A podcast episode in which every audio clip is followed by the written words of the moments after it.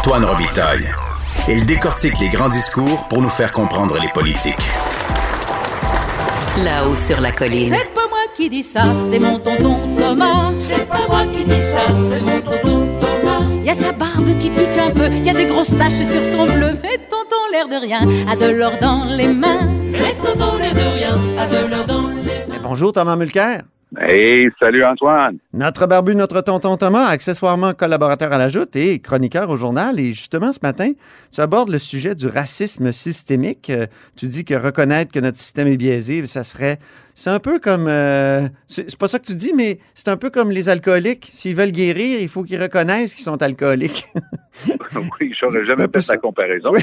mais, elle est mais elle est valable. C'est-à-dire qu'il faut reconnaître le problème. Donc, le, l'entourloupette de de M. Legault depuis le début, c'est déjà Ah, ils nous disent qu'on est systématiquement discriminatoire ou raciste. C'est pas vrai. Ben, c'est sûr que c'est pas vrai. On parle pas des gens pris individuellement qui seraient au Québec systématiquement.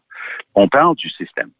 Lorsque on regarde les statistiques au Québec, si on regarde les Premières Nations, les minorités ethniques et les minorités visibles, ils ont à peu près 50% de la représentation qu'ils devraient avoir par rapport à leur proportion de la population dans la fonction publique et, le secteur public au Québec.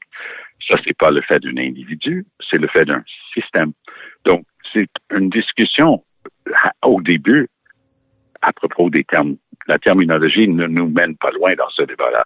Tout ce qu'on est en train de dire, si on regarde ces statistiques-là, puis ça vient pas de moi, c'est-à-dire la, Commission des droits de la personne Mhm. et, et de la jeunesse Mais, publie des Ouais. rapports. Il y a des gens qui sont responsables de faire un monitoring de ces choses-là. mais on disait pas systémique dans les années 80, mettons, à l'université où il y avait peu de professeurs euh, femmes. Mais, Non, on, mais- avait de la, mais- on avait quand même de la discrimination positive pour contrebalancer certains effets. Euh, qu- Qu'est-ce que ça change d'ajouter ce mot systémique-là? Est-ce qu'il n'y a pas un risque de déresponsabiliser justement les personnes, de dire Ah, c'est le système qui est raciste, c'est pas la personne.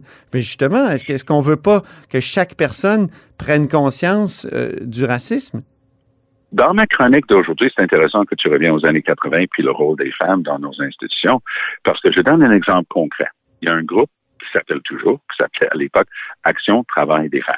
Oui. Et il y avait une femme québécoise, Carol Wallace, qui a mené une charge à fond de train, a amené un, un dossier devant les tribunaux pour se battre pour que des femmes aient le droit de devenir chauffeurs d'autobus à Montréal. Statistique vraie, il y avait sur les 1600 chauffeurs d'autobus à Montréal en 1980, trois femmes. Mhm. Et ils avaient, ils avaient concocté des tests de force physique qui disaient ça, c'était nécessaire pour prouver que tu étais apte à être chauffeur d'autobus. Sauf que ces tests de force physique n'avaient absolument rien à voir avec le travail de chauffeur d'autobus.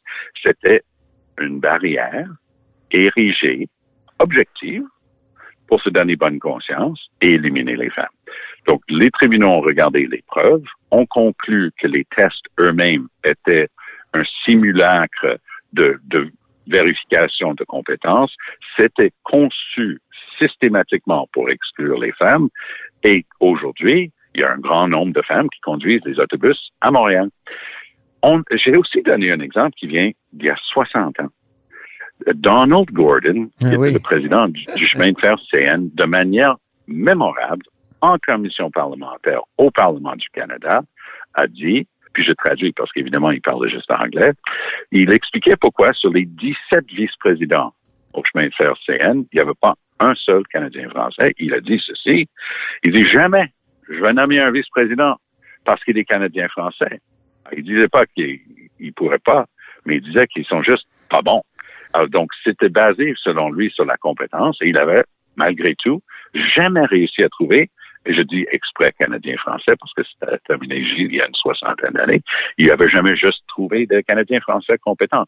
Ça, c'est une discrimination. Puis euh, Donald Gordon avait comme mis le feu aux poudres, euh, notamment. Ben, Je pense que ça avait donné le- la raison, euh, ça avait donné un prétexte au FLQ de, de- de faire des, des gestes assez violents. oui. C'est le cas de le dire dans ce moment-là, c'était l'amorce d'un gros changement. Le gouvernement de Jean Lesage venait euh, d'être réélu avec une forte majorité. C'était le début de la révolution tranquille. Mhm. Mais la révolution n'allait pas rester tranquille avec ce genre de racisme à l'état pur. Et c'est pour ça que je pense que c'est important, un, de reconnaître qu'aujourd'hui, on peut analyser les statistiques et comprendre qu'on a un problème. Et deux, il faut avoir de l'empathie. Et l'empathie vient lorsqu'on a déjà vécu ça. Mais si on sait que c'est l'objet de discrimination, de racisme systémique, ça devient normalement plus facile de dire, puis je veux pas que quelqu'un d'autre subisse ça non plus.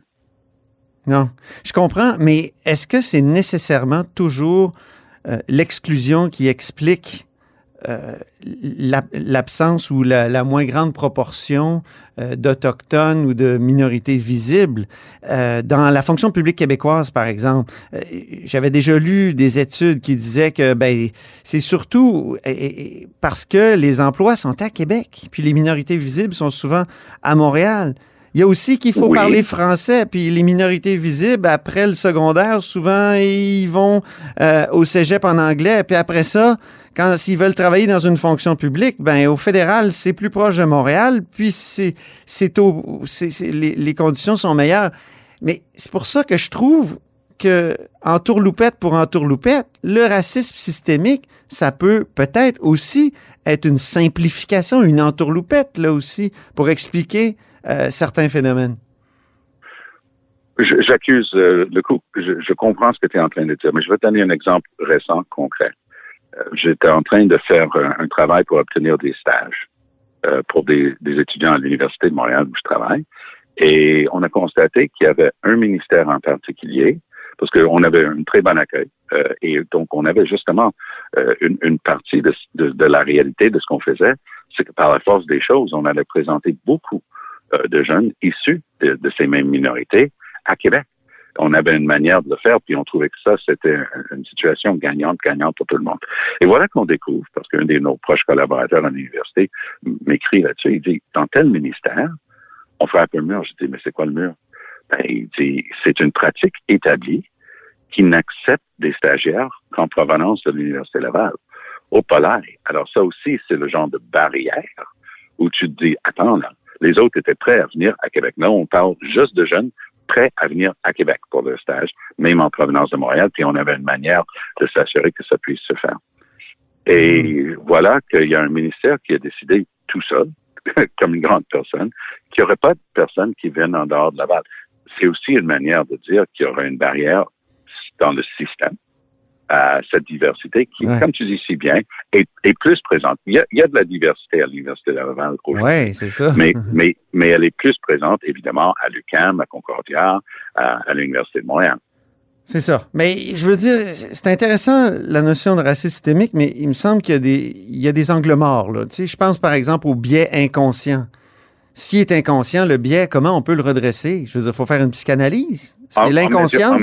On sait à quel point. Là, Mais en, mesurant, moi je me souviens, il y avait un prof euh, d'université qui avait tenté d'arguer, quand j'étais au Conseil des ministres, il nous avait fait une présentation. Sa thèse était, il n'y a pas de discrimination. C'était impossible. Dans, les entreprises, je, dis, je lui ai demandé pourquoi. Il dit, oui, même si les nombres sont beaucoup moins que par rapport à leur présence dans la population, tout bon employeur a envie d'être le plus efficace possible. Donc, si il y en avait qui étaient bons, il les embaucherait. Mais le fait qu'ils les embauchent pas, c'est pas une preuve de discrimination. Moi, j'ai cru rêver parce que c'était mot à mot la réponse de Donald Gordon. C'était, c'est pas que je fais de la discrimination contre les Canadiens français. Si jamais par aventure j'en trouve un qui est bon, je vais l'embaucher. Mais le problème, c'est qu'il n'y en a pas de bon. Alors, c'est vrai que c'est un biais, euh, l'angle mort est là. Mais si je vais sortir complètement du dossier de l'embauche puis parler de quelque chose euh, dont j'ai parlé dans une autre chronique dernièrement. C'est une très bonne idée que le ministre Benoît Charette a eue pour mettre la pression sur la fonction publique québécoise, l'administration, pour, tempérer les règles de la loi sur le développement durable. Il a fait deux choses très simples. Il a dit que dorénavant, lorsque ça viendra le temps de, décider du bonus, euh, du, du, niveau de salaire, des émoluments d'un cadre, genre sous-ministre associé, sous-ministre, ainsi de suite, dans le gouvernement, on va regarder si oui ou non, d'un ministère, respectent la loi sur le développement durable. Oh, pas là, tout d'un coup, ça attire leur attention. On a fait la même chose au Conseil des ministres. On a dit chaque fois qu'il y a un mémoire au Conseil des ministres, on doit dire si oui ou non ça respecte les prescriptions de la loi sur le développement durable. Donc, il y a des astuces aussi pour forcer la performance des décideurs. Donc, quelqu'un qui a cet angle-là, admettons, théoriquement, il y a un sous-ministre qui, qui ne supporte pas euh, certaines minorités ethniques ou, euh, ou, ou, religieuses ou peu importe. Et on, on, se rend compte que systématiquement, c'est le cas de le dire, dans son ministère, on n'en embauche pas. Ben, lui, il va payer le prix mm-hmm. de, dans sa carrière. Ouais. Donc, il y, a, y a des manières en bonne administration publique. On n'a pas nécessairement besoin de parler de quotas parce que les quotas, c'est compliqué. Mais on, on, peut quand même continuer de mesurer. C'est ça que j'aime dans le rapport que je cite dans ma chronique d'aujourd'hui. C'est pas un débat. Mais il me semble qu'on. Est-ce que c'est c'est ouais. c'est le résultat. On, et puis après, on force l'administration de trouver les moyens pour changer le résultat. OK. Ben écoute, c'est tout le temps qu'on avait pour le dialogue des barbus, malheureusement, Tom, mais ben, c'était très intéressant. salut l'autre barbu, on, on, se reparle, mais je pense que ce sont des, euh, des dossiers complexes oui. qui méritent d'être discutés à tête reposée. Puis les deux têtes barbues étaient très reposées très en abordant un sujet complexe. À, à, très bientôt. Merci beaucoup, mon cher Thomas. À la bye semaine prochaine. Bye. Vous êtes à l'écoute de là-haut sur la colline.